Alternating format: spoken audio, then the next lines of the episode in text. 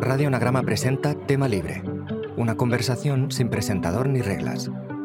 ¿Qué preferirías? ¿Pasar toda la vida leyendo a Shakespeare o escribiendo como Proust? Milena Busquets y Marcos Giral Torrente demuestran su fuerza conversacional en este episodio que gira alrededor de temas tan diversos como los hijos, la corrección política o los premios Oscar. Esta charla, como un fresco impresionista, está llena de finos trazos que logran captar la luz de dos escritores que profundizan en la memoria, los cambios en el mundo editorial, la romantización de la idea del sufrimiento y la constante ansia de producción en nuestra realidad capitalista. Te dejamos con ellos. Pues hace mucho que no nos vemos, ¿no? Sí, hace bastante. Em, yo creo que nos, bueno, creo que nos, bueno, no creo. Estoy segura que nos vimos en la feria de, del libro de Madrid. ¿No crees? Sí, exacto. Que hubo sí, una fiesta en el sí, Wellington en de, el, en el Wellington, la fiesta de anagrama con los autores, esa fue la de última vez. Anagrama. Yo creo que Y- sí, que esa fue la última vez. Igual alguna vez más. No, no creo que nos hayamos cruzado más. No, porque luego tú has presentado tu último libro, Los diarios en Madrid, Sí. pero yo eh, no pude ir, no- creo que no estaba en Madrid. Y me dio mucha pena, pero, pero fue la última vez lo de, lo de Qué Anagrama, educado, qué mono.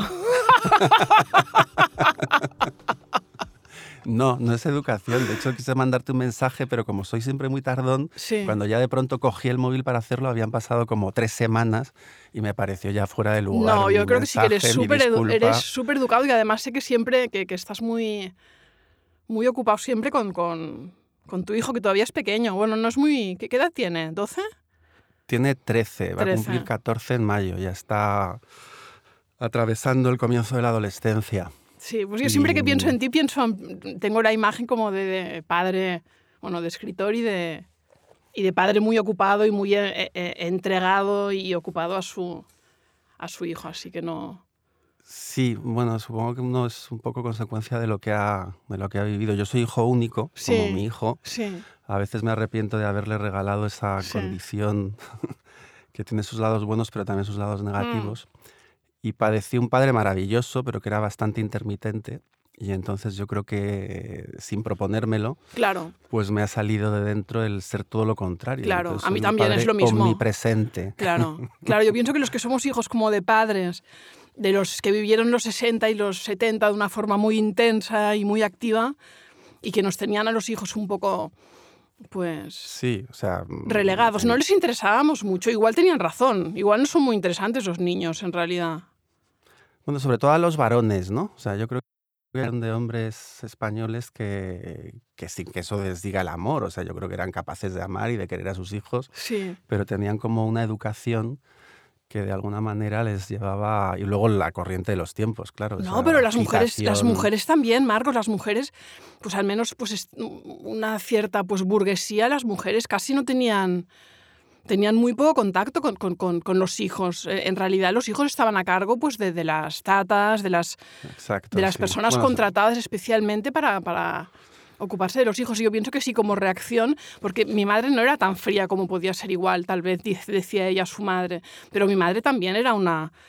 eh, sí, también yo creo que había una hombre, distancia sobre todo, siempre y sobre un todo si juicio. querían hacer cosas, ¿no? Sí, Eh, sí, yo efectivamente me tuve un, un padre intermitente, ya Sí. digo, una madre bastante presente, pero una madre Sí. que llegaba a casa a las 11 de la noche como pronto claro, y que me daba un beso cuando yo estaba dormido y al día siguiente a veces hacía el esfuerzo de levantarse para desayunar conmigo, pero era- Claro. ese era casi el, el trato diario, ¿no? O sea, el, el desayuno cuando tocaba y el beso de por las noches. Luego los Claro. fines de semana intentaba compensar, pero, pero así era así.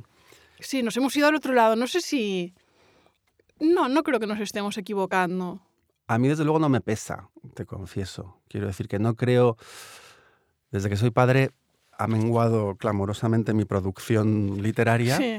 pero no,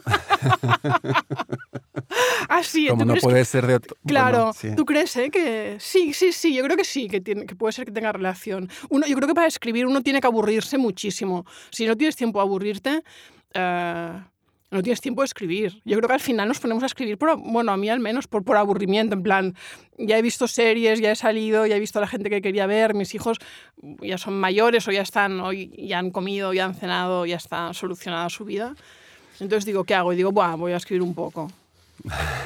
Qué maravilloso. Sí, pero- Bueno, depende también del tipo de escritor que es. Quiero decir, hay Sí. escritores que están capaces de aislar dos o tres horas al día, eh, siempre las mismas, y enfrentarse a la escritura como, como quien va a la oficina y lo Sí. hacen maravillosamente bien. Eso no tiene nada que Sí, ver. yo lo hago un poco esto por la mañana, ¿tú no? No, yo soy, yo, yo soy bastante obsesivo, entonces necesito Sí. estar eh, dentro del, del- del libro eh, casi permanentemente. No quiere decir que esté escribiendo todo el rato, ni Sí, mucho sí, menos. sí, sí. Pero como con el libro merodeando la cabeza, a veces abriendo la nevera, cerrándola enfadado para no picotear, luego leyendo el periódico, pero sí- ¿No te gusta picotear? ¿No Eh, te, no te bueno, permites mm, picotear? eh, me permito picotear, pero mm, trato de ponerle freno porque si no, mm, mi cuerpo eh, tiene tendencia, digamos, a, a engullir todo eso y, y convertirlo en grasa. No, no es verdad. Y también, bueno, también, claro, yo creo que también picoteamos y abrimos la nevera por aburrimiento, ¿no? Los que trabajamos en casa está lleno Sí. de, de, de- De pues sí, distracciones. de posibles distracciones, más Sí, incluso sí. que, bueno, que la calle, que ya lo está muchísimo, pero Sí, los aparatos, eh, la nevera, vuelvo a decirlo, eh, las eh, apariciones intempestivas de gente que pasa por debajo de tu casa y sabe que estás ahí. los entonces- otros libros también. Los otros libros, Eh, de exacto, repente, coger- pues sí, decir voy a leer que es en el- y, te, y te justificas diciendo es un poco trabajo, en realidad estoy leyendo pero estoy No, exacto, aprendiendo. A mí esa es mi excusa favorita, la utilizo mucho. Por la, por la mañana sí me, me concentro y me siento y, y, pues sí, dos horas intento estar como mínimo sentada intentando escribir, pero después pasa como no, no, porque lo se lo leí creo a Mendoza, que, que considera que parte del trabajo de, de un escritor es leer. ¿Tú qué crees? No, totalmente. ¿Verdad que sí? Totalmente, sí, sí. creo que O sea, sí. Después de todo, yo creo que la mayor parte de los escritores, los hay que no, pero yo creo que la mayor parte somos escritores porque antes que nada hemos sido lectores, ¿no? O sea, y nuestra hilazón sobre todo con lo literario es la, es la lectura. Yo por lo menos si tuviese que elegir esas preguntas absurdas que a veces te hacen, Sí. preferiría... ¿Cómo pasarías el resto de tu vida? ¿Leyendo o escribiendo? No pueden ser las dos cosas. Sin duda diría leyendo. Claro, pero depende. Depende de escribiendo qué y leyendo qué. No, claro, Hay sí, cosas que bueno, se se supone... Si es según qué lecturas preferirías morirte o estar Se todo el día supone que te dejarían elegir lo que quisieras, ¿no? Ah. Que iba a ser como una especie de lectura, no sé, maoísta, de reeducación. Claro, pero no, pero si te dijesen, puedes leer, pues puedes leer, eh, puedes pasarte la vida o, o leyendo a Shakespeare o, o escribiendo como Marcel Proust. Ya, sí. ¿Qué dices? bueno, Ah, es pues eh, sí, es muy difícil. De todas formas, no sé, cuando empezaba Escribiendo como Proust. escribiendo como Proust, ¿tú crees? ¿No crees? Yo creo que Depende, sí. del, depende de, lo, de lo trabajoso que me resultara. Depende de, Ah, de muy si lo iba a hacer Marcos, con, era, ya con facilidad o, No, lo hacía o sin facilidad. Sí, no lo sé. Yo creo que le resultaba muy trabajoso y que además, pues, eh, eh, como muchos escritores, era un enfermo, enfermo mm, verdadero, Sí, como lo podía ser. Kafka, pero no sé si, le- si escribía con fluidez. Supongo que sí, porque escribió una cantidad de páginas increíble en relativos pocos años, no en mucho tiempo. Sí, efectivamente. No podía ser un tipo de escritor que escribe una frase al día, de estos que también hay. No, no, y además su sintaxis claramente no, no, no facilitaría eso. Exacto, decir porque que es muy de una- corrido, sí. eh, Sí, o sea, es, es- es alguien que está masticando, merodeando, dando vueltas, y eso no es algo que se pueda efectivamente ventilar así como con, con mucha rapidez. Eh, pero bueno, mm, también lo del, hablábamos de la paternidad, de alguna Sí. manera eh, no tengo mala conciencia, quiero decir que todas esas horas que le he robado desde que mi hijo nació a la escritura e incluso a la lectura, no me producen frustración ni, ni dolor. O sea, creo que, que, que hay más verdad, si me Claro. apuras, en el hecho de querer ser o de querer acompañar a una criatura que has traído a, a este mundo y disfrutar de ello, que, que no estar en ninguno de los dos lados, ¿no? Dándole la espalda a la criatura para intentar escribir, pero luego Claro. escribiendo con mala conciencia. Eh, no sé, cuando yo empezaba y, era más pequeño tenía como la voluntad como de escribir algo importante, Sí. de cambiar algo, de... eh, ahora casi, casi rechazo esa idea. ¿no? ¿En Me serio? gustan ¿No la los tienes? escritores... me- bueno, sí, me gustan esos grandes libros de escritores que han tenido quizá una trayectoria más, más oculta o menos grandilocuente, ¿no? Em, pero sí que escribes pensando que puedes eh, un poco cambiar algo o que puedes dar un pasito, aunque sea pequeño, en alguna dirección, ¿no? Que, que... Sí, totalmente, porque para empezar solamente escribo sobre las cosas que me importan y que para mí eh, suponen de alguna manera un conflicto ¿no? en la realidad, en la realidad en general y en mi propia realidad. Y trato de restaurar, digamos, una herida, una inquietud, eh, cercar, digamos, un problema y no darle respuesta, porque eso es imposible, pero sí, de alguna manera, mm, bueno, excavar ahí e intentar vislumbrar algo, ¿no? Y, y, en ese sentido sí me importa extraordinariamente lo que hago, ¿no? Pero, pero sin esa... Mm, ese romanticismo de pensar que, que, va a cambiar nada. O sea, yo creo que, que la sociedad de hoy va por, bueno, el mundo es que un camino muy distinto. Es que esta idea, esta idea como tan, tan como moderna de que un escritor eh, eh, puede cambiar el mundo eh, es, es, es, una bobada absoluta. Los escritores, salvo excepciones muy contadas, en plan, pues yo qué sé, Voltaire o, igual Zola con lo de Dreyfus o, o Solzhenitsyn con lo de los eh, con Rusia. Hay muy pocos escritores que, que un escritor no, no cambia el mundo nunca. Pero es que ni los ni Shakespeare seguramente cambió el mundo. Un escritor en todo caso cambia un poco igual la literatura si es un genio, pero el mundo eh, eh, no sé. Y, yo veo mucha intención en algunos escritores, no sé. No sé si te pasa, igual incluso escritores más jóvenes que, que nosotros, como esta voluntad de de labor eh, social y de cambiar el mundo y es como, es, es, un, es, una cosa que no corresponde a un, que nunca correspondió a un escritor. No, no hay...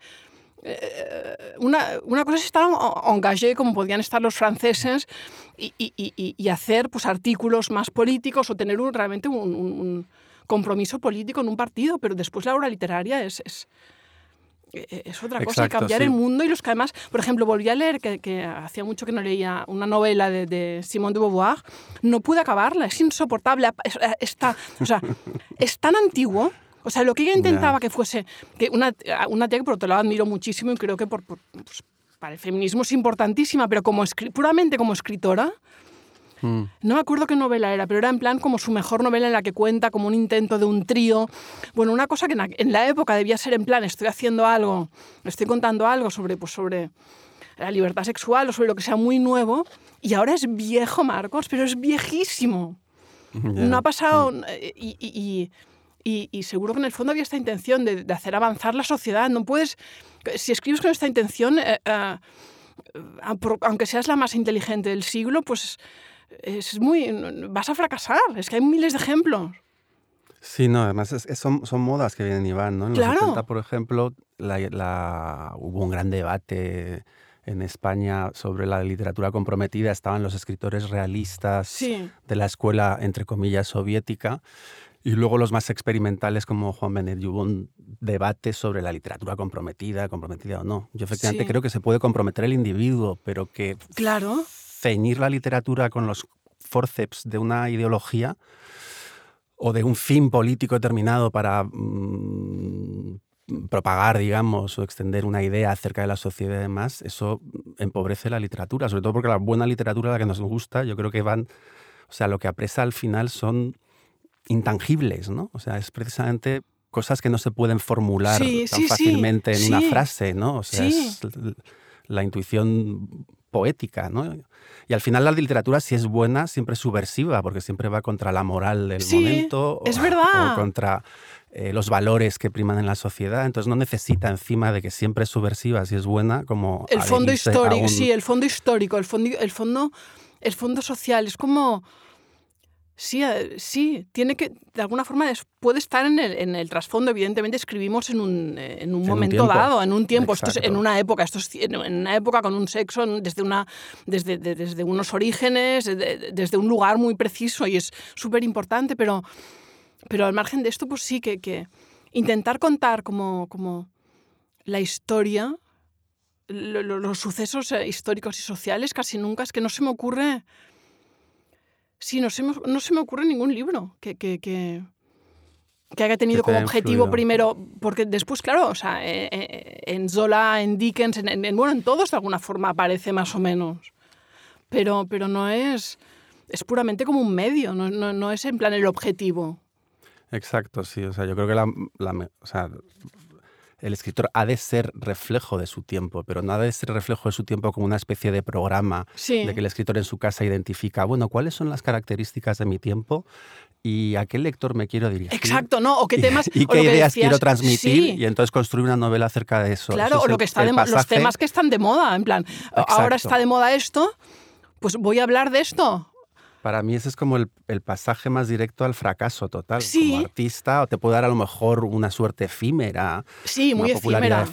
efímera, pero como artista eso es el, el final, ¿no? Pero no Porque crees al que final como, sí, Todos, todos efectivamente vivimos donde vivimos ten- y, y- y eso, si, si, si dejas que te transpire, o sea, Sí. no hay que hacer más, ¿no? O sea, No. no, no podemos evitar tú y yo haber nacido en un país determinado, en una época determinada. Ser hombre, ser mujer, exacto, sí. haber tenido unas experiencias casi generacionales. Sí. eh, bueno, pues, pues todo eso mm, constituye el lugar desde el que escribimos. Sí, sí, lo yo pienso... queramos o no, no hace falta sistematizarlo, ¿no? Sí, exacto. Al, con- a- a- a- al contrario, es imposible casi pues abstraerse de esto. A veces sería, sería bueno, sería mejor. A mí me gustaría pues tener, pues sí, una imaginación portentosa, como, ¿sabes? Como lo que estos autores, pues sí, de- del siglo pasado, del, del 19, incluso del anterior, que, que pues esta capacidad, bueno, o, o- o la autora de Harry Potter, esta capacidad increíble de inventar historias y de, de alguna forma, pues no, no, no estar tanto en primer, no, no escribir tanto de una forma tan, tan directa y, y- y, pues inmediata como, como, como escribimos. Yo creo que los dos, porque yo creo que tú también, de alguna forma, cuando te leo, pues hay, no puedo evitar casi siempre que en, que en tus libros, pues en el último de cuentos hay un personaje masculino, de alguna forma me- te, te- te imagino un poco, no puedo evitarlo. Ya, sí, no, claro, no lo puedes evitar y además lo haces bien porque Y tampoco a todos molesta. mis personajes pongo cosas Algo. como mías, pero porque me es, me es- me es- fácil, ¿no? A la hora de construir un, un personaje, que como tú sabes los hacemos con pedacitos de, de cosas observadas de otras personas, a veces... Con mm, personas enteras a veces. eh, A veces con personas enteras y a veces con pedacitos de varias. Pues yo a mis narradores les pongo muchos pedacitos míos, pero porque Claro. me No, parece pero- que tienen más solidez, ¿no? Es más Claro. fácil para mí como construirlos a partir de ahí, ¿no? Pero igual la gente también es verdad que imagina, que imaginamos más de lo que es. Después a mí también a veces se piensan que soy exactamente la persona que... La, la voz de los libros y después no eres exactamente de alguna forma y siempre... Hay siempre una... Aunque intentes, pues... La verdad, aunque sí, aunque busques la verdad, aunque intentes la honestidad, siempre hay... eh, eh, Es, No, es que para empezar, ¿quiénes somos exactamente? exacto, ¿no? exacto, O para eso sea, escribimos, pero escribimos para claro. averiguar esto. Es es la única pregunta que hay, ¿no crees? Exacto, ¿Quién pero porque soy? también, o sea, lo del mito de la personalidad, o sea, nos adjudicamos una personalidad determinada y tratamos de ser fiel a esa personalidad, que en realidad es un relato sobre, so- sobre nosotros Sí. mismos, que nos construimos y hacemos lo mismo con los otros, pero al final, en un día nuestro, de cualquier persona, cualquier ser humano, hay como unas oleajes brutales y no Sí. se puede decir que seas la misma persona por la mañana eh, tomándote el café que por la tarde tirada no sé dónde, eh, no sé, cambiamos. Sí. somos muy volubles, o sea, nuestro estado de ánimo, nuestra manera de juzgar las cosas, luego nos enderezamos y tratamos de ser fieles a, a lo que consideramos correcto. o Claro, que pero igual no deberíamos ser tan fieles. Igual es verdad que es, eh, estamos en una, ¿no crees que estamos en una época de hiperfieles que todo el mundo tiene como que adherirse a algo y adherirse pero plenamente, completamente y para el resto de para el resto de tu vida? A mí siempre me ha gustado ser un poco camaleónico y ubicuo, pero de todas formas lo de la fidelidad siempre es, o sea, a mí solamente tiene importancia en la medida en la que te ayuda a construir una cotidianidad que, de la cual podrías, esa seguridad de la cotidianidad de la cual podrías prescindir si estuvieses tú solo en el mundo, pero en el momento en el que tienes hijos o otras responsabilidades, no puedes dejarte llevar alegremente por eh, lo que te dicta el corazón. Tienes como que hacer Ya. ciertas renuncias, ¿no? Que yo, pero nos en mi podemos caso, las nos tomo podíamos dejar llevar. alegremente, ¿eh? Sí, sí, pero nos podíamos dejar llevar eh, más alegremente de lo que pensamos. Yo pienso que aparte, pues sí, de que pues con la edad tienes, te- bueno, te has buscado, quieres, o que- quien las quiere algunas responsabilidades, creo que después hay otras, pues, límites y fronteras que, que nos los ponemos nosotros y que también son un poco fruto de, de, de una época, de, de- de los tiempos. Pienso, por ejemplo, volviendo a lo de los, nuestros padres, los 60 y los 70, ser joven o tener 30 o 40 años en aquella época, vivían de, una, de alguna forma las fronteras retrocedieron en ciertos temas e hicieron probaturas que ahora ni se nos ocurrirían, en parte porque, saben, porque ya fracasaron ellos y ya lo vimos, Exacto. ya lo vimos y ya lo vemos. Que había, pero También porque como niños las padecimos nosotros sí, y pero a veces otros, hemos pero otros intentado no no. reproducir los problemas, ¿no? Sí, el- el- pero bueno, pero aún así, por ejemplo, hay gente pues un poco, pues, un poco más joven que nosotros que de repente están pues eh, eh, entusiasmados o como de- intentando, yo qué sé, pues, pues tener, no sé cómo decirlo, un poliamor, de varios amores, de cosas estrafalarias que ya, que, que, que- los que tenemos un poco más de edad, pues dices, pero si esto lo vivieron ya hace nada nuestros padres, fue un desastre, llevó a la gente al suicidio, llevó a la gente a escenas de celos, llevó a la gente más inteligente a hacer cosas absolutamente locas y a ser súper desgraciados, y de alguna forma esto también pasa, que como las ideas vuelven como como novedosas y nuevas y revolucionarias cada ciertos años, cuando, y sobre todo cuando no hay ideas nuevas y este, hay un movimiento de esto, de, de- de- de- de- puedes querer a dos o tres personas, puedes querer a un, hombre, a una mujer, a- como si todo es, eh, eh, Claro, pero eso ha sido s- así siempre, desde el comienzo de la humanidad. O sea, quiero decir que las relaciones a varias bandas han existido siempre, ¿no? Entonces no, es, no, no- no constituye en sí mismo un avance de nada, ni constituye tampoco materia de un programa político, ¿no? O sea, y y la ingenuidad con la que eso se reivindica hoy en día me parece eso, ingenuo. porque se reivindica como una experiencia social cuando el, cuando el amor y el sexo están justo, es lo único que está un poco a salvo.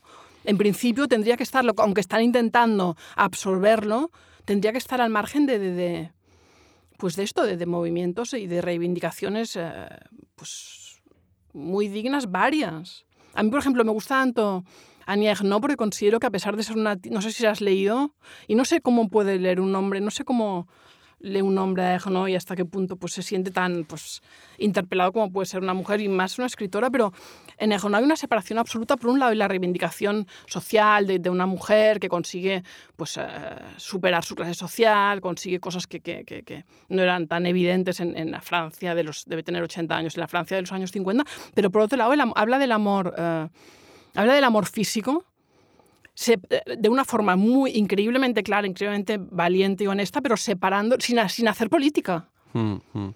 Cuando de alguna forma aquí eh, eh, eh, hay como un, un, un- deseo, incluso en la gente pues, pues más, más liberal, en plan de izquierdas, de, alguna forma, también nos hemos, el amor también se ha de conformar y el sexo también se ha de conformar pues, a, a- a- a- sí, a las modas, cuando lo que dices tú, que en realidad siempre ha habido esto, siempre es un terreno de, de- tendría que ser un terreno de libertad. Yo casi me empiezo a sentir mal pues, pues, pues por, por estar soltera, porque es como que ya no... Empieza a estar mal visto esto, no hay nadie, fíjate, no hay solteros ni solteras ya prácticamente. Sí, tienes que sentirte mal por ser soltera, por no producir tanto como debieras producir. Sí, Ese es también. otro también de los grandes axiomas Bueno, de la sociedad contemporánea. Que Sí, tú y yo, es verdad. Exacto. Sí. Sí, por ¿No? no, Que- por, por no buscar la fama desaforadamente, lo que decíamos antes de, de lo, lo efímero. Antes había como, como pues, en los escritores como un deseo pues, de, de- de- de- permanencia y de, aunque suene un poco, pues, un poco pretencioso, pues de inmortalidad. Y ahora es como que, que- que lo importante es pues esto, tu- tus cinco amigos que, que también escriben y que te van a leer y que luego van a hacerte pues, la crítica o te van a dar una frase para la faja o lo que sea. Y es como... Y, y ¿sabes por qué creo que es Marcos? Porque hay gente como, por ejemplo, pues Woody Allen o gente mayor, ya muy mayor, que está más cerca de la muerte, que de repente han empezado a decir que les, que les importa un pimiento la, la- lo que pase después o la trascendencia o estas cosas. Y, y- y claro que les importa un pito, pero cuando estás tan cerca de la muerte, de alguna forma, bueno, no sé, pero, pero, pero sí, pienso que También la hay- gente... Sí, Hay como una especie de neopuritanismo. O sea, Sí. que, que hemos asistido verdaderamente al, al triunfo, aquel libro de Weber del eh, capitalismo y el, es- y el espíritu del protestantismo, pues yo creo que efectivamente o Sí. sea, en la sociedad de hoy en día esos valores capitalistas del esfuerzo, del trabajo, sí, han emanado a, a toda la moral y en Es las verdad. incluso que no somos tradicionalmente o históricamente protestantes, estamos metidos de lleno en esa ética protestante. ¿no? Sí. ¿Y por qué tú crees? Sí. Bueno, pues porque es como es, es el- el, eh, es la sociedad predominante hoy en día o, o- o- o las, eh, los productos culturales que mayormente se consumen eh, provienen del mundo anglosajón Claro. y eso unido Claro. a una sociedad que cada vez se parece más a esa Sí, sí, sociedad, sí. ¿no? Pero por ejemplo eso también lo En la percibo que en o la eres, o sociedad, eres- ¿no? o eres rico y famoso o no eres nada. O no eres nada. Eso y es luego hay algo que me preocupa todavía más, que es como Sí. esa especie, o sea, los países católicos tradicionalmente siempre, evidentemente el peso de la iglesia ha sido atroz, ha sido repulsivo en muchas ocasiones, la moral esa nacional católica que había en España, etcétera. Pero que Pero de nosotros, alguna tú manera- no la viviste tampoco. Yo tampoco. No, yo la viví poco, yo, yo, yo la, vi- la- la viví muy poco, aunque algo la viví, ¿no? ¿A qué cole Porque fuiste tú? Pero tú fuiste a un, co- yo no fuiste a un cole... Yo fui a un montón de colegios, de algunos me echaban y de otros me ¿En iba pacíficamente o no tan pacíficamente. ¿A qué cole fuiste? ¿Fuiste a Eh, uno pues, religioso? No, religioso no tuve el gusto. Fui a colegios, fui a colegios eh, privados en mis primeros tiempos, eh, pues eh, el, el Aula Nueva, el Yale, Sí. colegios así. Luego mi padre impuso su criterio de que tenía que ir a la educación pública y entonces fui a la educación pública. Y, y bueno, estuve a punto de fracasar to- totalmente ¿En y me salvó la vida. sí, habría quedado, pues no sé, tomando tranquimacines. Porque eras no un rebelde, habiendo- eras, mal, eras buen estudiante, pero rebelde o mal estudiante y rebelde, las dos cosas. O, o ninguno. Era un estudiante bastante regular, Sí. pero luego además también, eh, pues de alguna forma, el- esa sociedad... Yo nací en el 68, como 3, 4, tú naciste en el 74, en el Dos. 73, 2 en el 72. Bueno, pues te llevo cuatro años, ¿no? Pero yo me acuerdo todavía de, con bastante nitidez de esa España, bueno, pues del día que se murió Franco y de cómo bajé para ir al colegio y el portero me detuvo diciendo que se había muerto el ¿En caudillo serio? y que cómo se me ocurría y que tenía que, que había tres días de luto. y ¿En no sé qué. serio? Sí. Y esa España un poco Sí. como ilusionada por, un par, por una parte, Sí. ¿no? de los que se ilusionaban, pero también de los timoratos atemorizados que, que echaban los frenos, me, me- me acuerdo perfectamente, ¿no? Y de las, pues aunque en mi, mi familia no, no era precisamente mm, religiosa, o no de ese modo, Sí. pero claro, en el entorno, pues indudablemente había, había, había mucho de eso, ¿no? Y, Pero hiciste, tú estás bautizado, hiciste la primera comunión. No, lo mío es un poco más complicado. A mí no me bajaron, pero precisamente por el entorno, Sí. cuando llegó la, hora- la hora de hacer la primera comunión, Sí. claro, todos mis amigos de alrededor hacían la primera comunión Y las mías también, les- yo quería hacerla. y les regalaron cosas y tal. Sí. Eh, y vestido, entonces, un vestido. Claro, un tú vestido lo que pasa es que a blanco. lo mejor no te impusiste, porque como tienes un hermano, o a lo mejor tu madre era más firme, eh, yo conseguí convencer a mis padres de que tenía que hacer la primera comunión. Entonces, Sí. entonces me bauticé una semana antes de hacer la primera comunión. Madre mía, qué chiflado, con 12 años o Sí. sí. Y entonces yo mismo, sí, con 12, yo mismo renuncié a Satanás, a sus pompas y a sus obras, que sabes que es lo que No, no, hacen los padrinos ¿En serio? por los, por los bebés a los que bautizan, ¿no? Entonces, como yo ya era mayor, ya se supone que podía renunciar yo mismo. Y no me echaron el agua, o sea, No. cosa que, que, que lamenté, porque después de Claro, todo... es lo bonito. Pero lo peor de todo es que me regalaron una bicicleta Sí. eh, y me la robaron a los 15 ¿En días. serio? En serio, sí. Y dejaste, dejaste de creer en Dios entonces, ¿no? Dijiste, te duró 15 días. La fe. Sí, o sea, no totalmente, pero desde luego me di cuenta que Dios no velaba mucho por mí. No. Pues yo conseguí, yo sí que conseguí convencer a, a mis padres. Porque, bueno, es lo que dices tú, que en, que en- en- aquella época y en- en- pues en el colegio veía a mis amigas que la hacían casi todas. Y lo que me pasa muy a menudo y, y tantas veces, una vez lo conseguí, entonces perdí totalmente el interés. No sé si conseguí, tal vez conseguí que comprasen un vestido blanco, no de comunión, pero que, o sea, que podía llevar perfectamente por cada vez en la playa, pero que me parecía a mí de comunión. Y una vez conseguí el vestido y conseguí el sí, ya no... Ya no hiciste la primera comunión, No, tenías el ya vestido. me, ya me dejó que- de... No, no, no debo ser tan, tan persistente o tan... No, bueno, no soy nada terca, tan terca como tú. Soy la, la antiterca. Es fácil convencerme de lo que... O sea, que ni siquiera fuiste a catequesis. No, no, no. Ni tuviste que confesarte, No. ni, ni nada.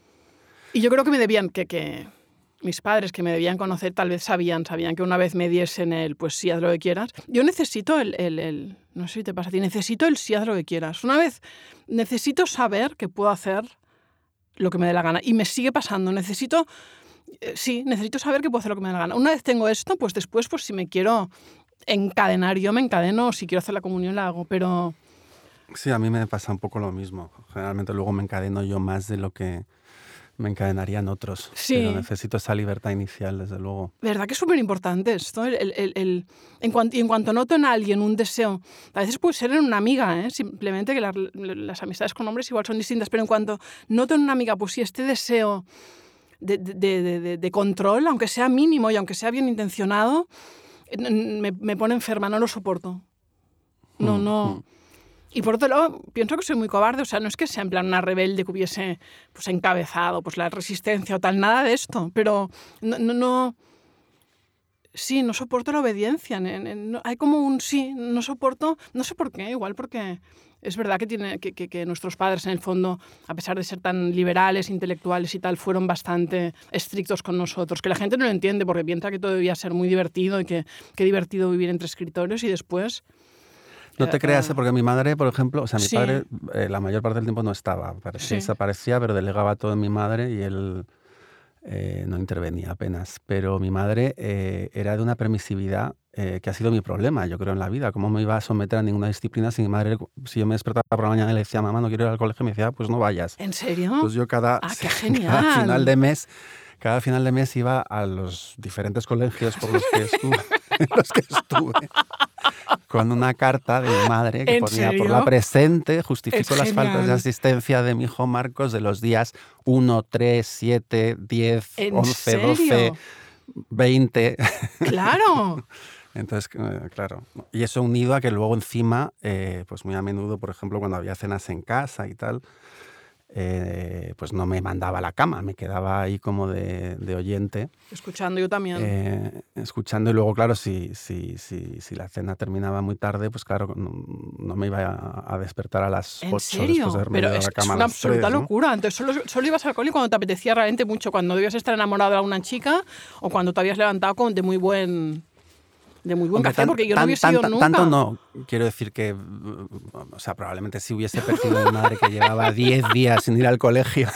pues me Un día que escribiste una llamado la frase. atención. Claro, ¿cómo aprendiste ortografía? Bueno, leyendo. Pero si era así alternamente, o sea, sí, leyendo. O sea, tengo, o sea, realmente tengo unas bases un poco endebles en ciertas cosas precisamente por haber sido eh, tan, tan mal Me estudiante. parece genial. ¿Y tu hijo le dejas hacer estas cosas locas? No. Eh, tan locas no, pero por ejemplo ayer mismo tuvimos una pequeña discusión con su madre porque hab- había venido desolado, estuvo enfermo la semana pasada, luego nos fuimos de viaje a Florencia, total que había faltado cuatro días al colegio y Sí. no se había enterado muy bien de una mm, tarea que tenía que hacer y que supuestamente tenía que entregar ayer a pesar de que no había ningún anuncio en la app del colegio, que es una cosa que hoy en día me parece siniestra, o sea, lo controlados Sí. que están los pobres niños, o sea, Sí. que te, te- te llega una nota al móvil, eh, si ha faltado, si se ha retrasado, si Sí, eh, la tarea la Te tienen los llaman. padres casi que tienen que hacerlos antes que los niños, etcétera, ¿no? Y, y entonces, total, que no había hecho esta tarea y un profesor eh, pues le puso directamente un 4. Ah, Y mira, un 4 entonces, todavía. eh, en nuestra época nos hubiesen claro. puesto un 0. Tenía la, la- oportunidad de, sí. de recuperarse hoy, pero no podía porque tenía un examen y entonces yo dije, pues no, no pasa nada, o sea, no vayas mañana a las tres primeras horas, haces la tarea y luego vas con tu tarea y además haces el examen que tenías que estudiar. Bueno, pues no, no era una buena receta al parecer, su madre me dijo que no, que de ninguna manera, que tenía que ir. pero a mí es tan evidente, o sea, prefiero que falte tres horas al colegio, pero que vaya tranquilo Claro. con su tarea hecha a que de pronto vaya otra vez a enfrentarse a ese profesor eh, sin Claro, la para tarea mí hecha sí. nuevamente, ¿no? Para mí lo principal también es lo, para mí lo principal, mi objetivo en la vida es que sí, que mis hijos no sufran ni por una tontería del colegio ni por nada. Pero, y claro, no era el objetivo de, de nuestros padres ni remotamente. Nuestros padres sabían que había una parte, bueno, también lo sabemos nosotros, pero en plan, mientras podamos, pues, controlar esa parte de sufrimiento y, y aliviársela, pues lo haremos. En cambio, no creo que fuese eh, que, que Sí, bueno, luego está en qué medida, mm, mm, siendo demasiado permisivo en algunas cosas, eh, los estás preparando mal para el futuro y evitándoles el sufrimiento hoy en día, pues a lo mejor es culpable de que eh, venga en el futuro. No lo sé, yo intento ser un buen padre, sé que no hay recetas, pero creo que la principal es el amor. Claro. Y, y la dedicación, o sea, y que tu hijo no tenga la sensación nunca de que es un peso para ti, porque además en, en mi caso no lo es en absoluto, o sea, siempre digo que o sea, prefiero ser un buen padre antes que un buen escritor. No creo que sea incompatible, eh, pero, pero, pero es así. Es. eh, no sé qué es más fácil. Igual es más fácil ser un buen padre. Ser un buen escritor es muy difícil, es lo más difícil. Mm, sí. Escribir es muy difícil. La gente se lanza muy alegremente. Bueno, nos lanzamos muy alegremente. Y a mí, pues, eh, en vez de. En vez de parecerme cada día pues, más fácil como debería ser, pues, pues ya lo has hecho más, tienes un poco de oficio, eres mayor, cada día me parece más difícil y más milagroso conseguir escribir una frase que no, que no de ganas de vomitar. Me parece una labor in- pues, muy, muy compleja. En cambio, ser madre, pues me... Creo que ser buena madre me sale...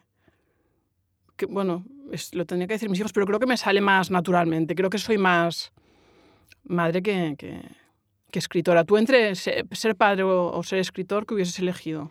Que es una otra pregunta Entre tonta. ser como- padre escritor, pues la verdad es que no lo sé, porque lo cierto es que, eh, o sea, jamás renunciaría a mi hijo. O sea, hoy en día te diría, prefiero mil veces ser padre de mi hijo que cualquiera de los libros que he escrito, ¿no? O sea, renunciaría eh, a cualquiera de mis libros por seguir siendo el padre de mi Ya, hijo. pero a mí me, me refiero no antes de, de empezar a escribir y antes de, de antes de tener hijos.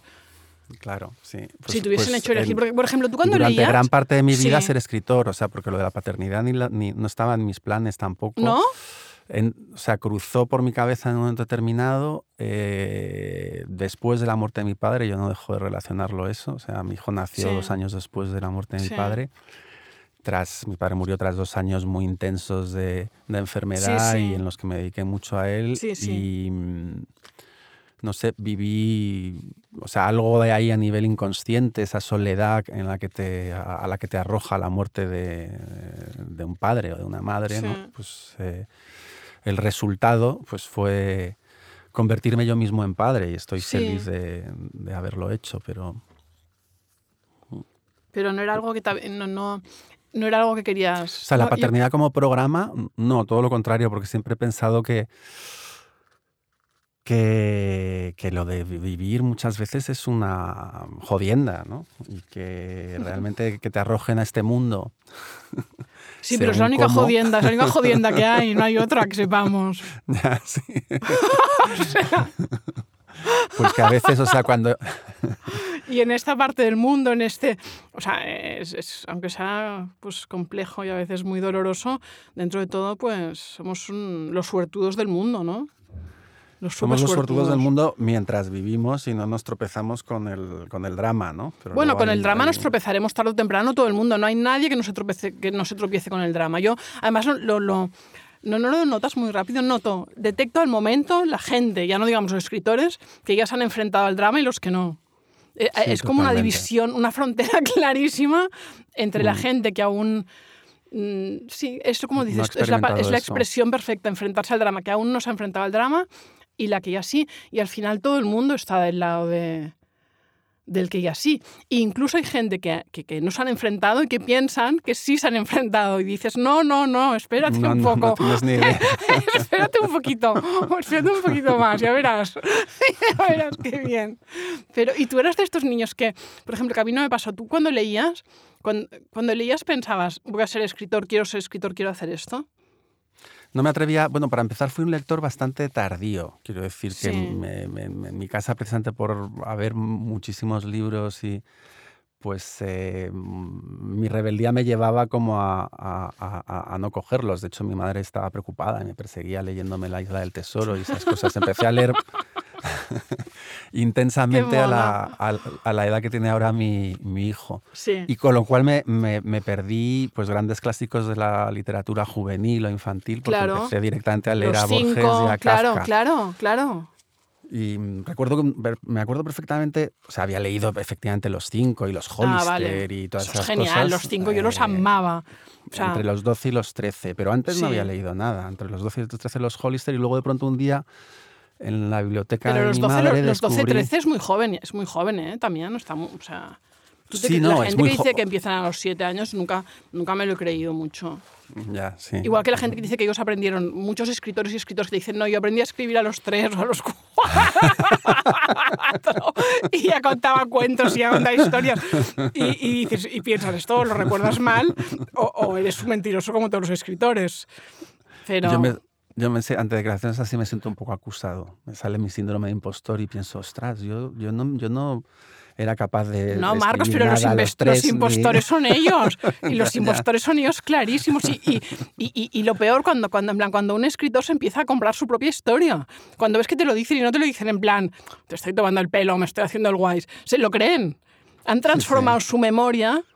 Porque claro, Mm, cuando, mm. cuando eh, eh, es, es un instrumento tan delicado para todo el mundo la memoria, pero para nosotros todavía muchísimo más. Y cuando pierdes esta memoria que yo, eh, cuando pierdes la memoria, bueno, la perderemos todo, pero cuando pierdes, cuando, lo recuer- cuando transformas los, los recuerdos hasta un punto que ya los desvirtúas y los conviertes en otra cosa y te alejas totalmente de la verdad, que yo lo veo en la gente, porque tengo un poco de memoria aún y veo la gente, pues, y escritores, lo que te cuentan o cómo viven, pues, lo que te cuentan, pues, en un momento dado y a través, a través de los años y después, pues, cuando de repente tienen un éxito y de repente transforman su pasado para tal o te cuentan cosas y... y ostras, Sí, no por eso sé, como es- escritor la única manera de enfrentarte a la memoria es la de Proust, ¿no? O sea, ponerla, ponerla en duda, darte cuenta de que la memoria es una sustancia viva Sí. y que se mo- modifica en función de nuestras apetencias y de y entonces hay que dudar de la memoria, ¿no? Y, y- y esa duda de la memoria es, es de donde sale Proust y un poco yo creo que de, Y que es dudar de de uno donde mismo. sale gran parte de que es dudar de uno mismo, donde sale la gran parte de la literatura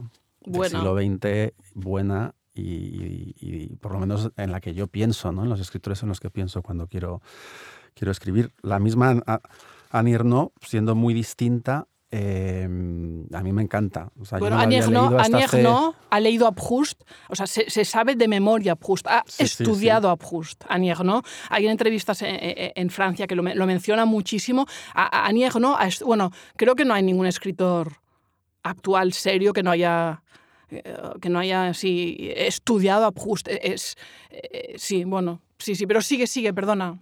No, no. que te no, encanta, no, a mí no me iba- encanta. Sí, no, pero tam- también em, yo no, no la había leído hasta hace tres o cuatro años. Sí, que yo también.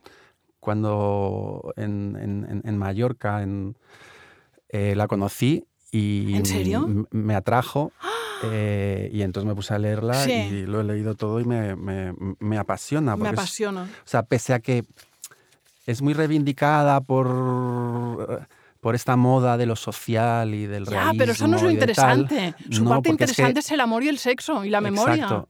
Y sobre todo su falta absoluta de maniqueísmo Sí. y su, y su, Su verdad. cuestionamiento esencialmente de Sí, ella misma. sí. Por supuesto del mundo, de su familia, de su madre, pero de sus experiencias y de su intervención en sus propias experiencias. ¿Y O sea, cómo, y cómo no le importa quedar mal? ¿Cómo se hace? ¿Cómo Claro, dice unas cosas? O sea, es de una.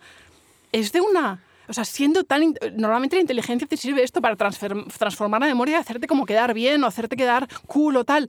No lo hacen nunca. O sea, nunca. O sea, es. es Pero es que el escritor tiene la obligación de ser descreído y de ser impertinente Sí. con la realidad y de interpelar la realidad, pero empezando por él mismo. Sí, Y eso es lo que hace a Ernaux maravillosamente. sí. Eh, bueno, es la pregunta que decíamos antes, que solo hay una pregunta que es ¿quién soy?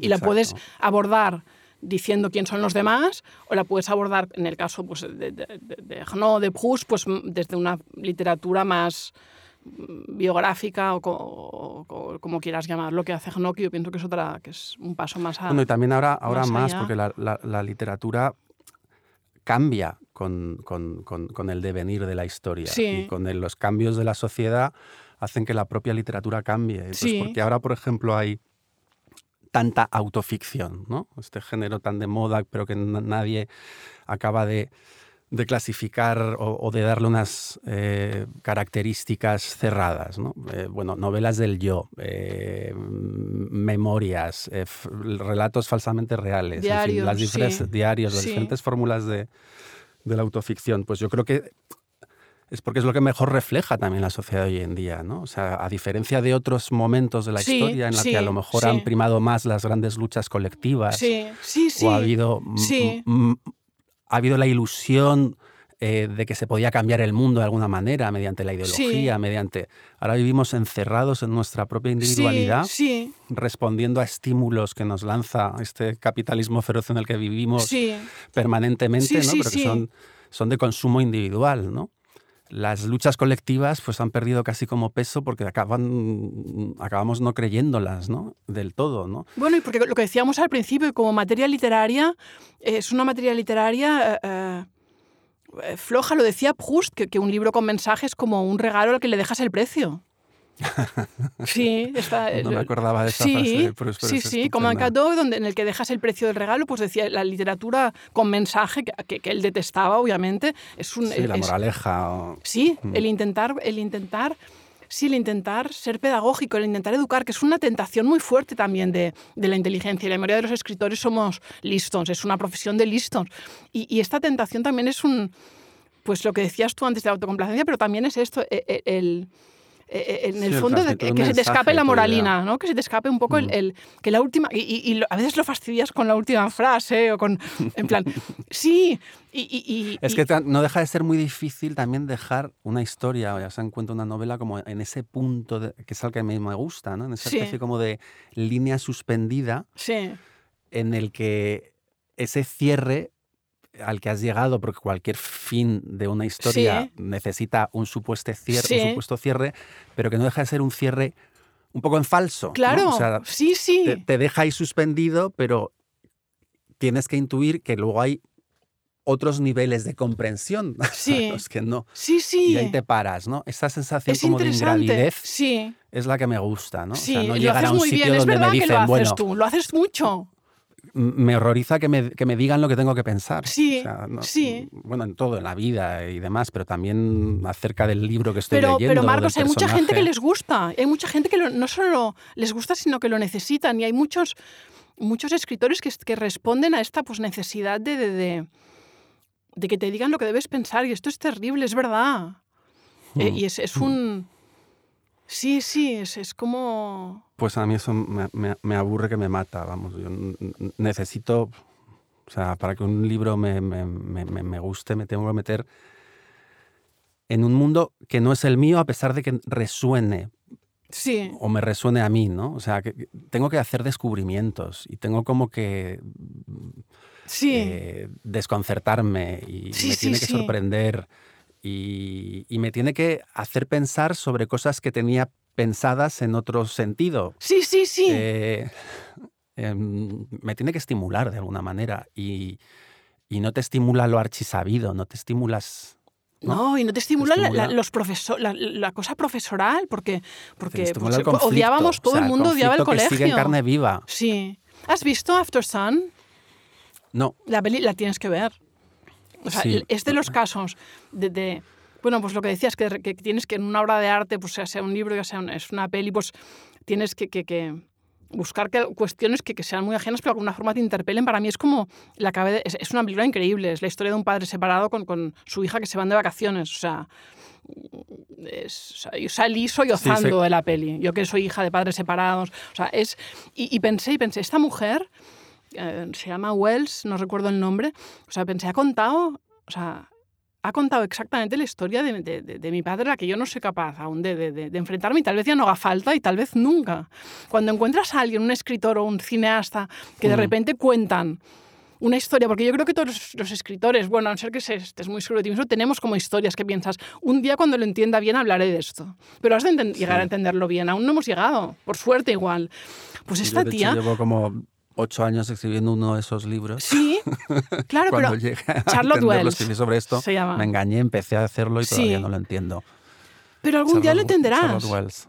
Charlotte Mm. Wells, Marco, además tú que eres padre, el tipo de padre que eres, o sea, hay unos, o sea, hay unos detalles, hay un, bueno, es, eh, o sea, Qué película. Y está ahora o sea, me muero por conocerla, sí, a esta mujer, sí, que tiene, esta tía no tiene 40 años y, es, y ha entendido exactamente esta cosa de padre separado, de la soledad de la, de la niña buscando el amor del padre al final. Bueno, eh, por favor, ve a verla y dime lo que, lo que te parece. Además, tú cómo eres, te, te- Pero, pero sí, pero yo pienso que la solución a tu libro la encontrarás, porque pienso que es esto, que hay historias que... Yo pienso que yo hay un, sí, una o dos historias que- o temas que pienso... Algún día hablaré de esto cuando, Mm. cuando lo Lo que pasa es que a entienda. mí me, me- me sucede, eh, que no sé si, que yo no sé pensar fuera del libro. Sí, Es decir, yo no, yo no, yo no sé si eh, hay un trabajo anterior y muchas veces mis libros hago una estructura, pero que es casi una estructura musical que por Sí. supuesto luego como de subidas y bajadas y, sí. y que luego voy modificando conforme escribo, ¿no? Pero no tengo como la idea de mi libro va a ir sobre esto y tengo estos personajes y Sí. tengo... No, de alguna manera, eh, para mí la literatura es un, es un, es un posicionamiento mío frente a la, frente a la realidad, frente a la... Y, sí, y sí, la- sí. y los hallazgos que tengo eh, me vienen en, en la escritura, eh, no, no previamente a la escritura. O sea, soy Ah, capaz de formular escribiendo Vale. juicios, ideas o de establecer Pero relaciones. entiendes cosas Es al momento que las cuando- escribes. Qué interesante. Exacto, sí. No previamente. O sea, no es que trasplante al papel con posterioridad Sí. algo eh, que se ha cocinado, digamos, en la realidad. No, sí, en la realidad se ha cocinado, hay Sí. ollas regurgitando y en el horno hay un pastel y varias cosas, pero, Sí, pero digamos que todo eso cobra, cobra sentido o un, o un orden eh, eh, mientras escribo, ¿no? pero no, y no crees O que eso, pero a mí, a mí, a mí si no tuviese esa- ese reto, para mí Sí. también me aburriría, ¿no? Es Claro, decir, pero estos momentos de iluminación, que yo creo que es lo que estás describiendo, en mi caso son tan pocos, de repente escribo algo que es como, escribo una frase que es mejor de lo que pienso de alguna forma, no sé si me explico, pero... No, totalmente, a mí me pasa Claro, constantemente. es esto lo que buscas, esto es genial, pero no, no pasa constantemente, pasa muy poco, Marcos, al menos a mí. no, es muy no, difícil todo, que de repente la, escritura con- se adelante a la mente, que eso es lo genial, bueno, digamos, ¿no que crees? la mente está ahí, pero está embarrada. Sí, sí, sí, sí. Nuestra mente está embarrada Sí. en muchas cosas, Sí. en cargas inconscientes, en herencias Bueno, que en la vida, en claro, salir, en el en complicada, cotidiano. sí. Y de pronto ese, ese momento de tranquilidad y de serenidad que acompaña la escritura, Sí. pues de ese barro pues puedes modelar cosas que te sorprenden, pero que yo no identifico como con momentos de iluminación, sino ¿No? más bien, o sea, a mí siempre me sucede eh, del trabajo, es decir, si no hay constancia, si no trabajo, eh, Ah, no, no sale. No, no me No, no sale. no, se te puede, es distinto. Se te puede ocurrir caminando por la calle o en la ducha, pues de repente una, una frase que sea brillante o graciosa. Pero no es esto. e- Es que también tiene su valor, está muy bien y, lo puede, y puede ser utilizado, pero no.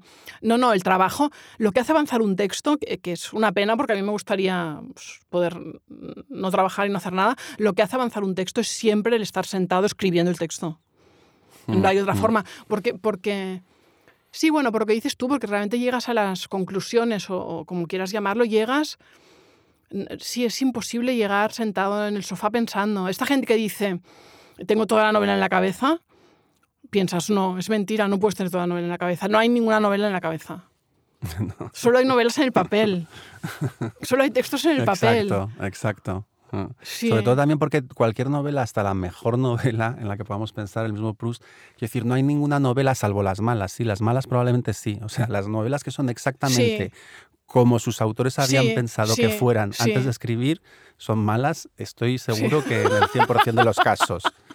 No, o sea, todas las cualquier buena novelas... novela contiene una parte muy importante pues de planificación, por supuesto, sí, pero también de azar, de hallazgos que haces por el camino sí. y también de limitaciones técnicas. que no nos podemos enfrentar a cualquier novela. Es decir, No. hay cosas que sabes hacer, cosas que no sabes Sí. hacer y que puedes aprender a hacer por el camino Sí. o que eh, evitas precisamente porque no sabes hacerlas Sí, y haces como circunvalaciones o descubres otros territorios que en realidad encubren esa incapacidad. ¿no? Entonces, una novela al al final es el resultado de todo eso. ¿no? Sí. Y Creo. sí, sí, una novela siempre es o mejor o peor de lo que pensamos.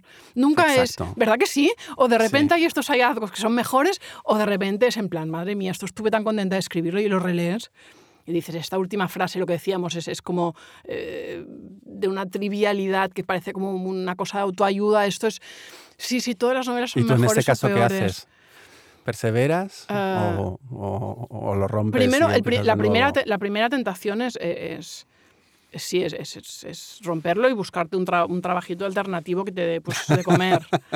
Pero después al día siguiente... Y luego te das cuenta de que no. Claro, al día siguiente no, tampoco es tan incapaz. fácil, en plan, tienes una edad, vale, hablo inglés y francés, pero tampoco, no, algún trabajo igual pues se encontraría, pero y al día siguiente pues te vuelves a enfrentar al texto desde, desde la humildad, porque la tentación primera es desde, te, te- te enfrentas al texto desde la, la prepotencia de haber que escrito, que, que, que, que aquel día pues, pues se me ocurrió esto, lo que, pero, pero no, te- te- al día siguiente te enfrentas desde la humildad máxima pensando a ver qué puedo rescatar de esto y si es que puedo rescatar algo y si no, pues lo borras entero, pero, pero hace daño borrar.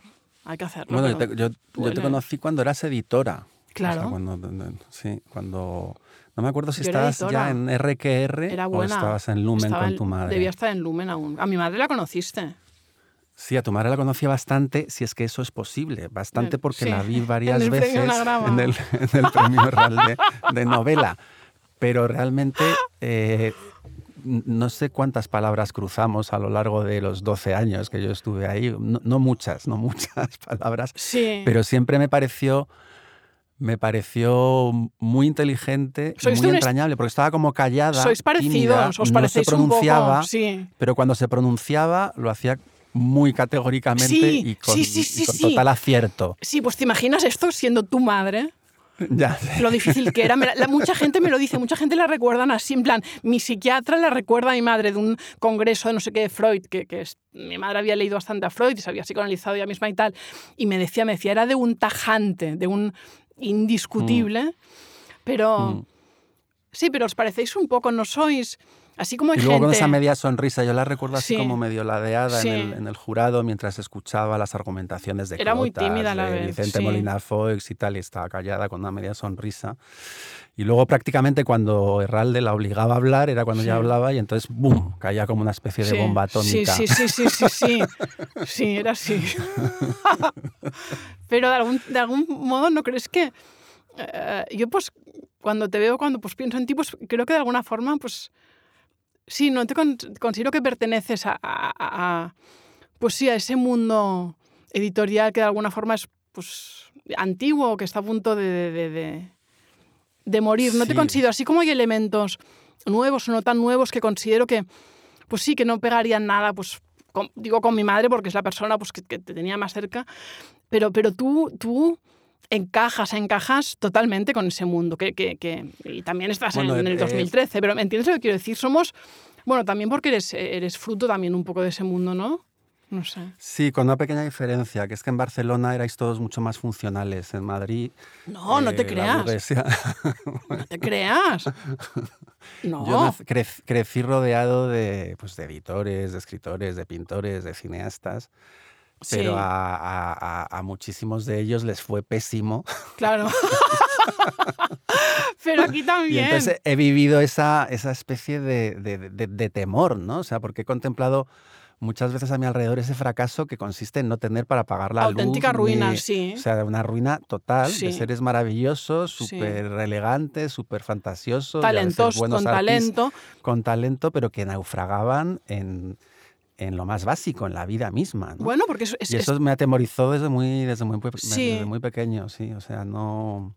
sí, yo Porque también. lo viví también en mi propia casa. Pero ¿no? yo también tengo la angustia de la, de, la angustia de la, de, de la ruina cuando, cuando, pues esto, cuando, pues cuando me doy cuenta de lo malo que es un texto que he escrito, pienso, me, me imagino, pues sí, debajo de un puente, como, como, que no sé por qué nos imaginamos a los pobres debajo de un puente, pero no- me, me imagino debajo de un puente y con, con sí, es, es, Pero bueno, vosotros teníais la, la. Divine. En Madrid no había nada parecido, a pesar de que el grupo de Barcelona con el grupo de Madrid, pues yo qué sé, Juan Benet, eh, Juan García Sí. Pelano, todos pues eran amigos de Jaime Gil de Viedma, de Carlos Barral, etcétera, etcétera, etcétera. Sí, Pero en es Madrid, verdad, salvo en Juan Benet, sí. que era además ingeniero, pues los demás Es verdad. pues se buscaban oscuros. Paco Rico una vez me dijo, me dijo, los catalanes siempre tenéis algo, porque me preguntó de, de qué vivía y yo le dije, no, tengo un pisito que alquilo. Me dijo, los catalanes siempre tenéis algo. Que tal vez es verdad. Que, que, pues, eh, que aunque sea esto, pues un pisito que te dé una rentita. Pues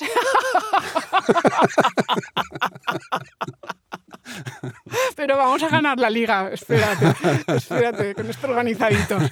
Pero no, pues, pero puede ser, puede ser, Marcos, que hay algo, pues puede, bueno, pues puede ser que haya algo de, de sí, de, de, de, de Mira, mi abuelo era catalán. de temperamento. Barcelona. Sí, sí. ¿En serio? Eh, y se, sí, se, era eh, Joan Giralt Sí. y se vino a Ah, vivir claro. a Madrid porque él, o sea, eh, tenían una empresa familiar que era Giralt Laporta, que Sí. fabricaban eh, cristales, Sí. vidrios, perdona, para laboratorios, todo el Sí. instrumental de los laboratorios Sí. y luego también porcelana para los tarros de farmacias y demás. Y Entonces mi bisabuelo decidió abrir una, expandirse, ¿no? Y entonces abrió dos fábricas en Madrid y allá que se vino mi, mi abuelo catalán y hasta Sí. entonces con eh, de, de trayectoria irreprochable empresarial. Bueno, en Madrid consiguió fracasar, Se arruinarse arruinó, y claro. se fue todo al, al garete.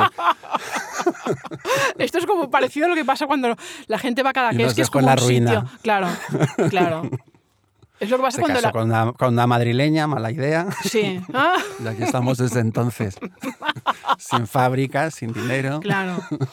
Ya, no, pero bueno, también es esta idea de que de, de- de- de- que los escritores tienen que ser ricos, si no, los escritores normalmente son pobres. No, no. es- Sí, aunque también me, aunque también me molesta mucho esa moral, yo lo puedo decir Sí. porque soy más pobre que rico, Sí, pero esa especie de moral siniestra que, que- que- dice que es que el artista tiene que sufrir en la vida, sí. que solamente mediante el sufrimiento y la penuria No, y pasarlo mal, el artista consigue No. florecer y dar lo mejor de sí mismo. O sea, yo creo que, o sea, No tiene que sufrir nadie. Cuanto Nunca. más cómoda tu- sea tu vida, mejor. O sea, Sí. para todos, o sea, para vivir y, y ojalá todos tuviésemos vidas confortables. No digo los artistas, digo todos. Claro, no, y depende también depende de la visión del sufrimiento. Yo veo alguna, alguna gente pues, que viven de una forma pues, que para mí sería un sufrimiento absoluto, en plan, con, pues, con la misma mujer de hace, desde hace 20 años, que evidentemente... No, Yo, no- por ejemplo. No, no, no me refiero a ti, no, pensaba en otro, pensaba en otro escritor. mujer es muy guapa, es otra cosa, y tú, tú eres otra cosa. No, y además No, es la misma desde hace 20 persona- años, pero, pero cambia. De un día para otro es otra. Es que las mujeres somos así. ¿sabes? Cambiantes, como el tiempo y como vosotros. Pues claro, lo que, lo, lo que puede ser confortable para una persona, pues para mí podría ser el infierno y lo que yo, y lo que, y mi, mi pequeño confort, lo que a mí me parece que es, que es lo que, pues, sí, mi- mis, mis boyas de Hombre, un punto de, de- de desasosiego siempre es necesario, ¿no? Volvemos a lo mismo. Sí, ¿no? para O sea, escribir no- sí, si no, no escribes, si no, pues, si no, pues eh, tienes un trabajo más seguro, porque es un trabajo en, en que esto, en que vivir de esto es muy difícil. Muy sí, difícil, y, muy, cada vez, y cada vez más. cada vez más y, y- y has de, sí, has de estar un poco dispuesto a, a- a- a- sí, a vender tu alma, a convertirte en esto que decíamos antes de, de un autor pedagógico, de un autor que caiga bien a todo el mundo. ¿Has visto? Dieron los Oscars ayer o antes de ayer y Hugh Grant fue el único, no sé si lo has visto el clip. No, no, no. Tú no estás ¿Qué tan dijo? conectado. No, pues le hicieron una entrevista y, y es un el típico, pues es, es un iba a decir cascarrabias, pero me, me molesta porque se lo decían a Javier Marías y ya me jodía muchísimo que se lo dijesen a Marías. Es un tío pues que no está para tonterías y que eh, lo de los Oscars, que se ha convertido en una absoluta payasada, pues le entrevistaron y no fue excesivamente simpático. Le preguntaron eh, qué ropa llevaba y dijo que simplemente just a suit, no dijo la marca. Eh, le preguntaron que si sabía, bueno, fue un poco fue un poco impertinente, pero de una forma inteligente, muy, muy breve. A ti te gustará. Búscalo el clip. Y le han, o sea, sí. le han matado, o sea, a nivel mundial. No. O sea, solo algunos comentaristas ingleses han dicho, bueno, es inglés, los ingleses tenéis que entender que somos... Tío, no puede ser. O sea, te- realmente, eh, y- y- o sea, realmente, eh, tenemos la obligación de caer bien a todo el mundo. No puedes tener un mal día, no puedes pensar de repente que los Oscars es una gilipollez, que seguro que lo es, y contestar un poco mal a una entrevistadora sin que esto dé la vuelta al mundo y te acusen de no sé qué. No, es que volvemos al, Es- es nuevo puritanismo que hay. sí, o es sea, este puritanismo, sí, sí. O sea, es que en Por algunas favor. cosas la, la sociedad, pese a esas mm, cosas de las que hablábamos ahora, del poliamor y tal, esos descubrimientos Tontos. ingenuos de cosas que sí, sí, ya. Que dices, pruébalo, pruébalo, a ver qué tal, a ver qué tal te va.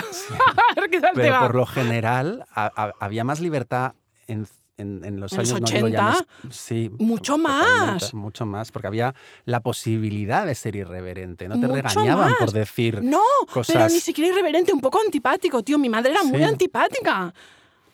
Mm. O sea, igual tu padre también, pero ¿qué es esto de, de- de- de que ahora ahora hay un los montón de artistas hay que ser simpático, hay que caer bien? sobre los que no puedes hombre. hablar. O sea, y, Ah, y te tienes que estar auto- aut- autocensurando todo el rato. ¿Todo el O sea, rato? Tienes que estar todo el rato, porque parece como que si no caen sobre ti decenas de personas ¿De cena? que, que están vigilando. Es que esa sobreexposición O de la sociedad contemporánea. Esto es pésimo no- también.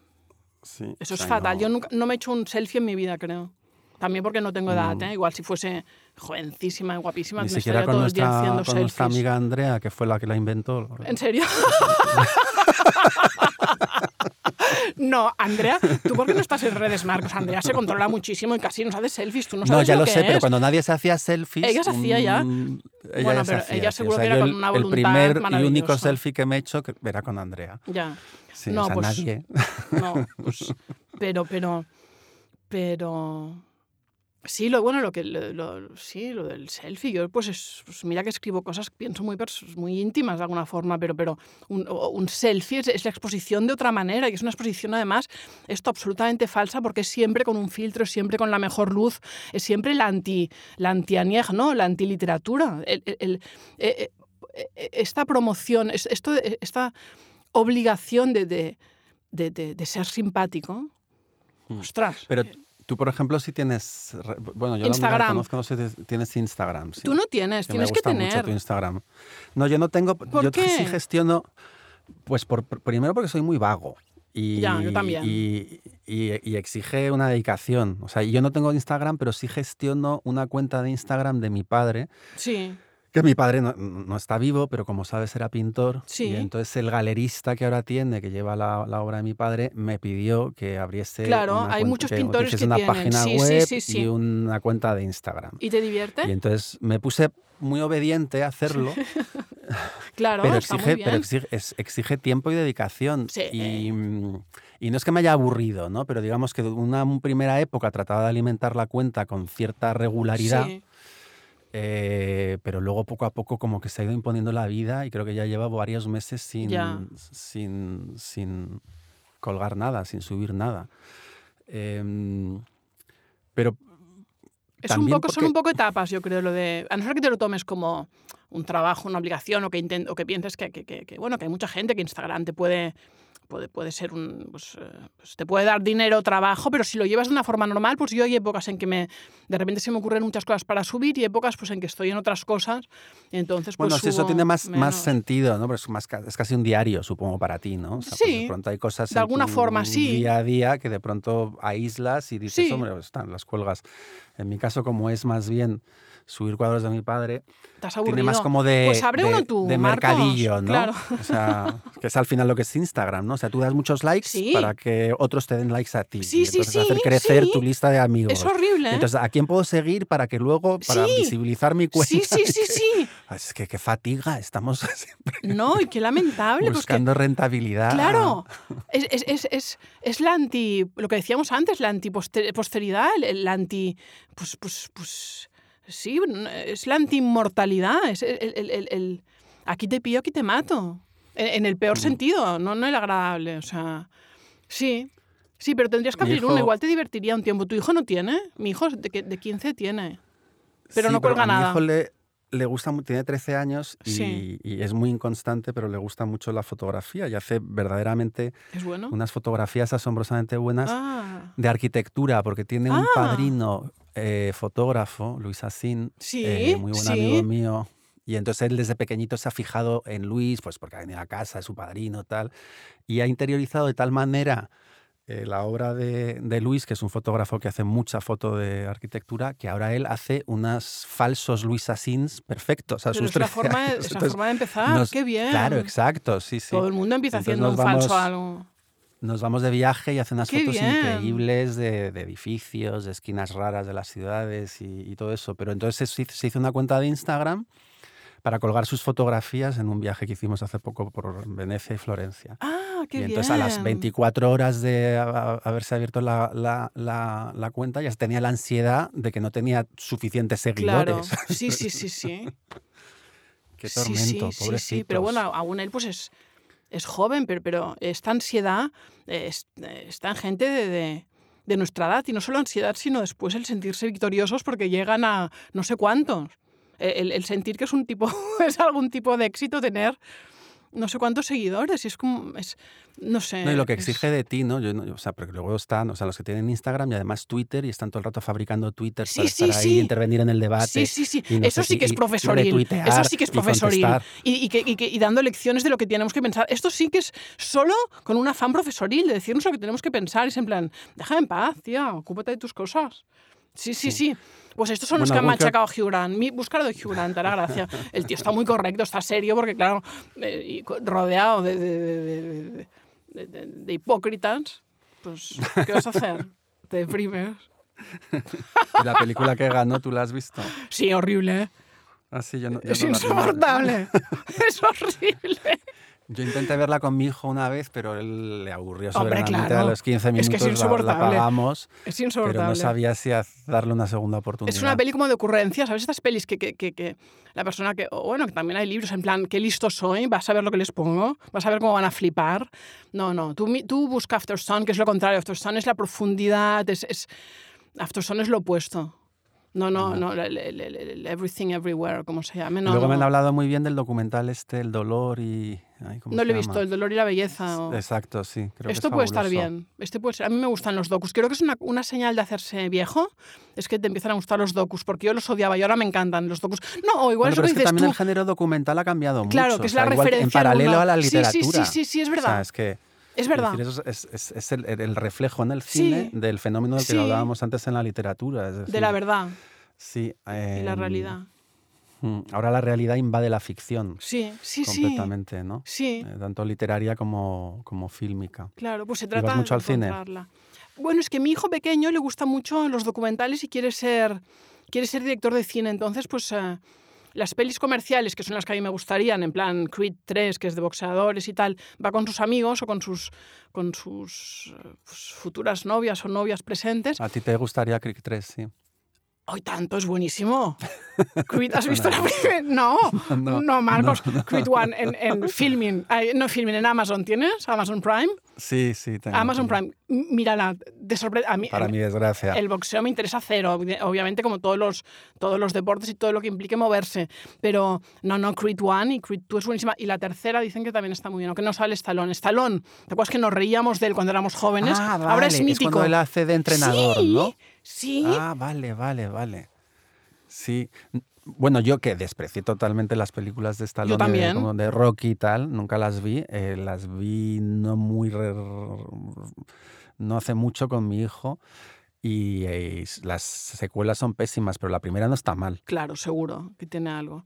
Pues las de Creed no están mal. Pero bueno, a mí me toca ir a ver con, con mi hijo. Volviendo a lo de mi hijo, pues voy a ver las más, digamos, las que no quieren ver sus amigos, tal vez. Y entonces me tocó ver la de Everything Everywhere, vi la de After Sun. Veo bastante... Sí, he vuelto al cine, estoy contenta porque durante un tiempo, pues sí, dejé de ir y ahora he vuelto he descubierto que soy miope porque a mi hijo se- le gusta sentarse en la última fila, que debe ser lo guay. Y yo desde la última fila no veo los subtítulos, casi no veo ni la cara de... Pero La los cara de los siempre dijeron que había que verla al cine desde cerca, ¿no? O sea, los No, no, eso- cine calla, siempre se calla. ponían como en la cuarta. Eso es espantosa, es, es una, una sarta de tonterías, una tras otra, pretencioso, también diciéndote lo que, lo que debemos pensar, lo que debemos... Y los actores han ganado, todos los actores han ganado el Oscar. Cuando hay actores increíbles este año, cuando la de Spielberg, los actores de la de, de Fabelman Mm. son increíbles. O sea, hay alguna frase que, que- que- Bueno, en fin, soy una vieja, ¿Te yo me gustó doy los cuenta. Fabelmans? Me encantó. Me encantó sobre todo por una sí. escena entre la madre y el hijo. La escena esa en la que él está con la moviola Sí, intentando la de descubrir antes, el sí. momento. Sí, Bueno, esa es fabulosa, esa escena. ¿verdad? sí. esta escena ¿Cómo- es... Es magistral como Exacto. enseñándote solamente unas imágenes Sí. como equívocas, ¿no? Sí. Que podrías ver suceder todo y nada al mismo Sí. tiempo. Luego tiene como un tonito Woody Allen así, ¿no? Como Sí. esas películas de Woody Allen con la- el sonido de la radio y la Sí. música de la época. Y... No, es buenísima, pero, pero lo que dices tú es buenísima por eh, de repente esa escena, o sea, y la escena de antes en la que ella le dice, no sabes, you don't know how much I love you, desgarrada, Mm. antes de que, si, si eres madre, bueno, es como lo de After Sun, de repente, con una frase, no además, pues esto, o sea, y bueno, y la escena en sí, en que ve la peli, o sea, lo difícil, y, y lo sabemos como escritores, lo difícil que es acercarse a esto y hacer algo así. O sea, mm. es como un mm. milagro. Es, es por eso que, que, que, las otras tonterías de luminosas del metaverso, no sé qué, no, que no, no, no, no, no, no, no, no nos dejemos eh, engatusar. pues llevamos una hora y quince, está bien ya. Eh, no lo sé, no opinas? lo sé, pero ¿cómo llevas lo de este, que tu hijo quiera ser eh, director de cine?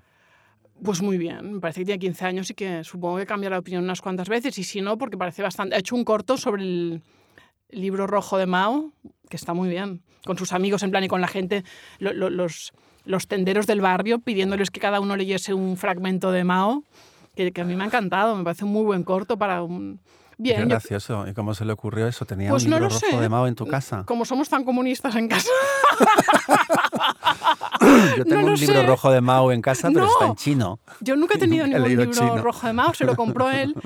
No sé cómo llega, cómo llegamos a las ideas, pues no se sabe, pero y en cambio el otro es de telecos, o sea, no se puede decir que no sé. Sí, me gustará que hagan lo que quieran y que sí, que sean lo que quieran. Y lo que dices tú que si no quieren trabajar mucho, pues que no trabajen mucho, que se busquen la vida de una forma más pacífica y menos ambiciosa y menos de tener que Menos dar agresiva, codazos. ¿no? Sí, y tener que tener un éxito inmediato y tener que estar allí a- a- a- visible siempre, constantemente y que no se deje de hablar de ti ni un momento porque si Y no... producir y producir y producir. Esto es mentira, además es que es mentira. Es que lo hemos, no sé, lo hemos visto tantas veces como mm, apareces, desapareces, vuelves a aparecer, no pasa nada, estás años, que piensas que no estás haciendo nada y de repente pues sale algo que sí que vale la pena y después calma, ¿no? Un poco de calma y menos, menos Mm. ansia. ¿De ansia de qué? De nada, de, de, de figurar, o sea, de figurar que es de ser un figurante, o sea, no es ser nada. Sí, no todos sé. somos figurantes. Y, pues, sí, pero intentamos, yo creo que tú y yo intentamos con todas nuestras fuerzas, pues no, no serlo, preferimos no ser nada. Bueno, vivir a- el, el otro día vi un documental sobre Saura, no por, no por nada. Sí. A mí el cine de Saura siempre me ha interesado, pero nunca lo conocí personalmente. Sí, Así como Antonio, su hermano pintor, sí lo conocí. claro. Y un poco de homenaje post-mortem, pues vi el documental en el que sus hijos hablan de él, ¿no? Y uno de sus hijos decía que el cine para él era su modo de vida, pero lo decía en el sentido no de que ganase dinero con él y fuese su justificación para tener un vivir, Sí, sino que realmente vivía desde Sí. dentro del cine. O sea, que es que aunque no estuviese haciendo películas, era su manera de vivir, Sí. ¿no? Y de alguna ma- forma, yo creo que para ti y para mí también, eh, esto que ha acabado siendo nuestra vida es nuestra manera de, de estar en el mundo. sí, O sea, sí. y que aunque no escribiéramos, Sí. no podríamos evitar dejar de mirar el mundo de una manera literaria. Sí, ¿no? sí, sí, a pesar nuestro, porque a veces dices, Claro. vaya rollo y vaya, vaya pues trabajo dificilísimo y vaya esfuerzo y vaya rabietas que, que, que, que- uno pilla por, por, sí, por una frase torcida. Sí, sí, pues no está mal nuestra manera de estar en el mundo, está bien. No, yo, pues, yo, en general me lo paso bien. No, no solo Sí. escribiendo, sino cualquier viaje en autobús o en Sí. metro. eh, Sí, o sea, enf- enfrentarme a, a la vida, a la realidad, Sí. como observador. te gusta, a mí también. Sí, sí, a mí también. Y mirar a la gente, y sí, es un tópico, pero es verdad, y sí. Sí, nos. Mm. Sí. Pues tenemos un paseo pendiente. Vale, pues sí, una visita a Andrea y a Podemos- su bebé perfecto. Podemos- eh, a su exacto, Carmen, sí. perfec- la perfección Luego hecha podemos bebé. pasear, hablar un poquito y mirar mucho. Sí, vale. Ir a beber. También. Ir a beber. Sí. Sí, aunque esto eres un poco tramposa, ¿eh? porque yo te he intentado llevar muchas veces a beber, pero desapareces. No, O y sea, además solo tengo mucho ese- aguante. Yo solo tengo una. Porque claro, es que los madrileños pero- aguantan. y Yo, pues, yo me bebo una copa dos de vino ya estoy. Ya, digo muchísimas tonterías más de las que digo normalmente. No, para mí beber y para- el concepto Barcelona y, y Madrid beber y salir es muy distinto. Nosotros somos un, un pueblito, yo salgo cuidadosamente. Tú eres un loco. Mm, No, no, he sido un loco, ya no, ¿eh? ya, Ya. no, porque no me acompaña el metabolismo. Pensaba que iba a decir porque no me acompaña nadie. Eso no sería problema, vamos, de hecho, durante muchos años de mi vida salía solo porque sabía que alguien me encontraría, Claro. pero sin concertar citas. Eso es genial. No, no, no, ya Eso no salgo. Pero que entre tus retiradas súper tempraneras y salir, pues es un término medio. Es que cada vez que Vale. te veo es en, en- en- en- No, lo las fiestas de Jordi, de Anagrama, en no sé dónde. Ostras, es que las Y fiestas es- literarias. vas la primera. Ya, hombre, la claro, primera, pero es luego que no es eso no es una fiesta, eso es un. un- No, pero es, es- No, claro, pero entonces eh, dime a mí, oye, nos vamos, y nos vamos a otro vale, sitio. pues te diré, nos vamos en, en- en junio. Perfecto, Sí. muy bien, Ah. quedas emplazada. Iremos, vale. Pues trato hecho. ya está. Un beso. Nos vemos la semana que viene, Milena. La que viene no, yo no Espero. est- la, la La otra. siguiente. Vale. Muy bien, un besito. Pues un beso fuerte. Chao, Bye. chao. chao. Gracias por escucharnos. Tema Libre es un programa producido por Editorial Anagrama. Esperamos que hayas disfrutado y hasta la próxima.